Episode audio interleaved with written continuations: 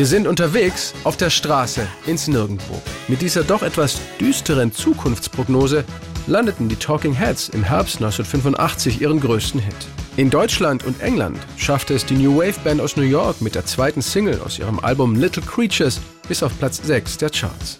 Frontmann und Sänger David Byrne wusste übrigens Jahrzehnte nicht, dass ausgerechnet Road to Nowhere ihr erfolgreichster Song bei uns ist. No, I didn't know that. I didn't know that. I wonder why that is. Okay, that's nice to hear. Und David Byrne fragte sich auch, warum gerade dieser Song? Was macht ihn so besonders?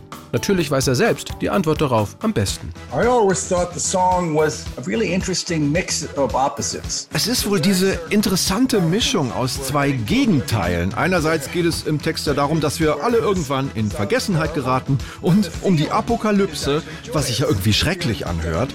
Andererseits kommt die Musik total fröhlich rüber. Das ist das Fantastische an Musik. Du kannst mit einem Song gleichzeitig zwei völlig unterschiedliche Gefühlslagen transportieren. Ideas or feelings at the same time. Things that are conflicting. Wo kannst du das sonst schon machen, außer in der Musik? Other mediums really can't do it in the same way. Road to Nowhere beginnt mit einem wunderbaren A cappella Gospelchorteil. Well,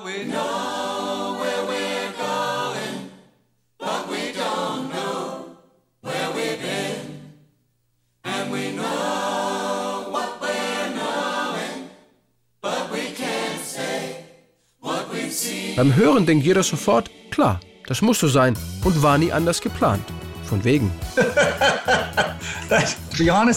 Das haben wir nur gemacht, weil wir meinten, der Song ist zu kurz. Wir wollten unbedingt über vier Minuten kommen und dafür brauchten wir weitere 40 Sekunden. Denn ehrlich gesagt besteht Road to Nowhere ja nur aus zwei Akkorden und zwei sich ständig wiederholenden Teilen. Also dachte ich, kommt, wir packen eine kleine Gospelhymne an den Anfang, bevor der Marsch in den Weltuntergang losgeht. March to Oblivion happens.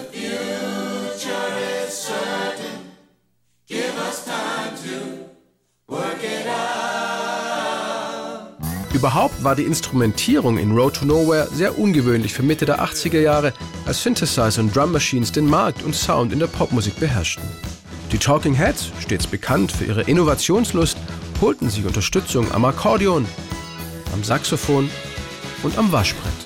Die absolute Lieblingsstelle in Road to Nowhere von Frontmann David Byrne ist aber das Ende des Songs. I love the ending. Das sind so circa die letzten 15, 20 Sekunden, wo ich wilde Schreie loslasse. Wir sind auf der Straße nach nirgendwo. Und alle sind total ekstatisch, obwohl das ja gar keinen Sinn macht. Aber der Mensch handelt eben nicht rational. But we're not rational.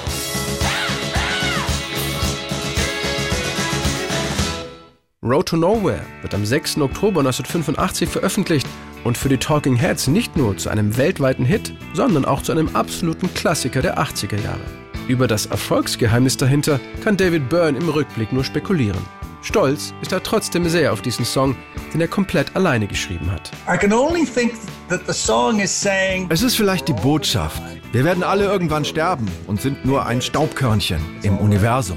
Und das ist okay, denn das Leben ist wunderbar. Egal was passiert. Es ist doch wunderbar. despite what we know, life is wonderful. Well, we know